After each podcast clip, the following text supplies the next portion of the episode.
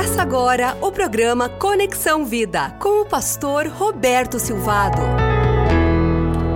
Amor é movimento que traz as pessoas para dentro do corpo de Cristo, é um movimento que nos leva a crescer no nosso conhecimento de Deus e, e, da palavra de Deus. O amor de Deus gera movimento, fazendo com que nós nos relacionemos com empatia, que nós tenhamos comunhão com o nosso próximo. Amor é um movimento na nossa vida e na sociedade que promove transformação. O amor de Deus gera movimento na nossa vida e ao nosso redor, nos fazendo amar como Cristo amou. Encarnar a Cristo, amar como Cristo, é o grande desafio da Igreja do Senhor Jesus. Nós, quando lemos a palavra de Deus, nós vemos como de várias maneiras os apóstolos, a igreja no começo do século, amou como Cristo amou. Lá em Atos 3, nos versículos 1 a 10, nós encontramos uma experiência marcante em que Pedro e João encontram-se com um mendigo aleijado que estava à porta do templo. Amando como Cristo amou, eles produzem transformação de vida. Como é gostoso nós termos essa consciência de que o amar como Cristo amou demandará sacrifício pessoal e uma percepção do mover de Deus e das necessidades das pessoas ao nosso redor. Atos 3, versículo 1 diz: Certo dia Pedro e João estavam subindo ao templo na hora da oração, às três da tarde. Estava sendo levado para a porta do templo, chamada Formosa, um aleijado de nascença que ali era colocado todos os dias para pedir esmolas aos que entravam no templo. Vendo que Pedro e João iam entrar no pátio do templo, pediu-lhes esmola. Fazer o bem não pode ser um evento em nossas vidas. Deve ser um reflexo do existir com Cristo Jesus. O Exército da Salvação, ele surge, o seu fundador, William Booth, lá na Inglaterra, nos 1800, ele percebe a necessidade das pessoas nas regiões mais pobres de Londres e ele começa a sua missão, o seu ministério, levando o evangelho, esperança e salvação para essas pessoas. O lema do Exército da Salvação passa a ser conhecido como sopa, sabão e salvação. Como poucos, esse movimento, essa organização cristã consegue alinhar evangelização e obras sociais, porque os dois caminham juntos. A evangelização e a obra social, a ação social, os dois são manifestações do amor de Deus que envolve e atinge o ser humano nas suas necessidades mais existenciais.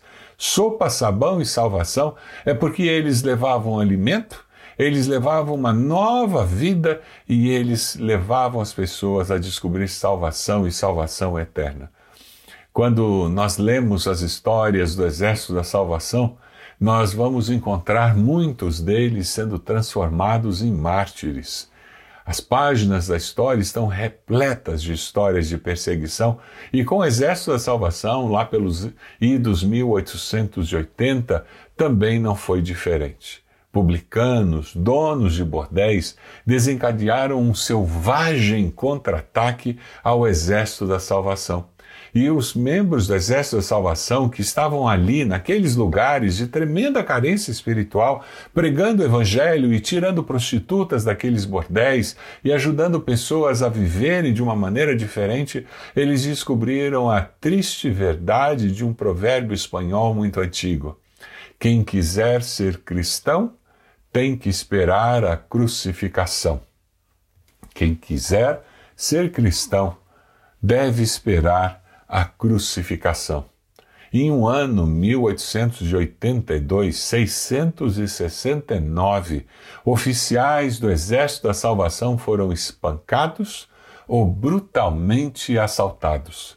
Durante a década de 1880, os salvacionistas, como eram conhecidos, ao dedicarem seus filhos, confessavam que estavam prontos para vê-los sendo desprezados, odiados, amaldiçoados, espancados, chutados, aprisionados ou mortos por amor a Cristo. Você apresentaria o seu filho na igreja e você diria isso na dedicação do, seu bebê ali naquele culto na igreja, dizendo: Eu estou disposto a consagrar meu filho para que se torne um discípulo, uma discípula do Senhor Jesus. Mesmo que isso represente ele, ele ser desprezado, odiado, amaldiçoado, até espancado ou chutado ou aprisionado, ou mesmo mortos por amor a Cristo. Em muitos lugares do mundo, quando os pais consagram seus filhos a Deus, eles sabem que tudo isso pode acontecer. A fé cristã, ela demanda sacrifício pessoal. A fé cristã nos faz sair da nossa zona de conforto e nos envolvermos ativamente na pregação do Evangelho. E quando nós fazemos isso, nós enfrentamos resistência, oposição, muitas vezes. Aquele que diz ser discípulo de Jesus e não encontra oposição dos seus colegas de trabalho, amigos, em alguns momentos da sua vida, essa pessoa provavelmente não está vivendo o Evangelho na sua integralidade. Esse Evangelho está aguado, foi comprometido numa busca de aceitação, numa busca de progresso profissional, quem sabe, ou financeiro, num processo de querer agradar, começa a desagradar a Deus. Essa tem sido a sua experiência? Quando Pedro e João entram no pátio do templo, eles são desafiados por aquele homem a entregar-lhe uma esmola. Era tudo o que ele esperava, algumas moedas. Pedro e João não faziam ideia do que Deus tinha em mente. Aquele homem, aleijado, mendigo, não fazia ideia do que Deus tinha em mente e do que Deus estava disposto a fazer nas suas vidas. Você tem percebido o que Deus deseja fazer na sua vida e através da sua vida. Você é uma pessoa que tem comunhão com Deus, você tem buscado a Deus diariamente. O que você tem feito pelas pessoas que estão ao seu redor? Você tem percebido necessidades e oportunidades? Você tem sido resposta de Deus para o seu próximo? Deus tem usado você para que você chegue na vida de alguém e apresente uma resposta àquela necessidade. Foi o que aconteceu com Pedro e João quando eles se encontraram com aquele homem. Você tem sido representante de Cristo, que, ao envolver-se com as pessoas, ama de fato o próximo com ações e atitudes. Amar como Cristo amou demanda uma atitude relacional demanda envolver-se com as pessoas para que a nossa vida faça diferença. Atos capítulo 3, versículo 4, nós continuamos a ler a história. Pedro e João olharam para ele que pediu uma esmola e Pedro disse: Olhe para nós.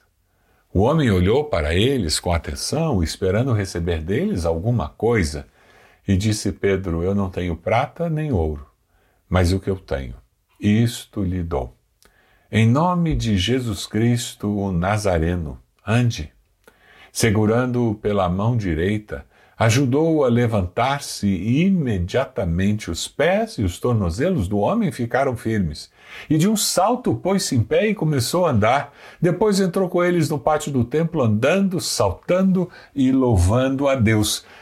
O homem não fazia ideia de que Deus desejava curá-lo de uma enfermidade que o afligia há muitos anos. Pedro e João não tinham ideia do que Deus faria com eles quando eles começam a se relacionar com aquele mendigo, quando eles fazem mais do que passar desapercebidamente sem notar aquela pessoa que pedia ajuda, quando eles saíram da sua zona de conforto e começaram a interagir com aquele homem de uma forma positiva, de uma forma intencional. Você está disposto a hoje intencionalmente envolver-se com alguém que está perto de você e tem demonstrado necessidades, tem demonstrado que precisa de uma ajuda e essa ajuda precisa vir dos céus. Eu queria desafiar você a fazer o que Pedro e João fizeram. O que eu tenho, eu compartilho com você. Eu não tenho prata nem ouro, ele disse. O que, que você não tem? diga para a pessoa. E diga para a pessoa também: Mas o que eu tenho, isto eu lhe dou, em nome de Jesus Cristo, o Nazareno. Você gostaria de orar comigo? Senhor, nós reconhecemos que nós não temos todas as respostas, nós não temos todos os bens necessários para resolver todas as necessidades ao nosso redor. Ah, Deus, mas nós sabemos também que nós temos recebido tanto do Senhor e que sim, nós podemos ser resposta às orações daqueles que estão ao nosso redor. Nós podemos ser resposta de Deus para as necessidades daqueles que estão próximos de nós. Deus, nós nesse momento, nós nos comprometemos com o Senhor, nós queremos ser resposta do Senhor na vida dos que estão ao nosso redor. Deus, nós nos colocamos nas tuas mãos, pedimos que o Senhor nos dê sensibilidade para perceber onde o Senhor deseja nos usar, perceber com quem o Senhor deseja fazer um milagre usando as nossas vidas. Deus, nós estamos aqui e nos consagramos ao Senhor e o fazemos no nome de Jesus. Amém. Amém. Deus abençoe você, use você para ser resposta na vida de alguém que está perto de você, resposta às necessidades, seja de alguém da sua família, que Deus abençoe você para abençoar sua família. Seja alguém na sua igreja, que Deus abençoe você para ser bênção na sua igreja. Seja alguém na sociedade, que Deus use sua vida para ser bênção na sociedade. Você acompanhou o programa Conexão Vida. Acesse bacacheri.org e conheça um pouco mais da IBB, uma igreja viva.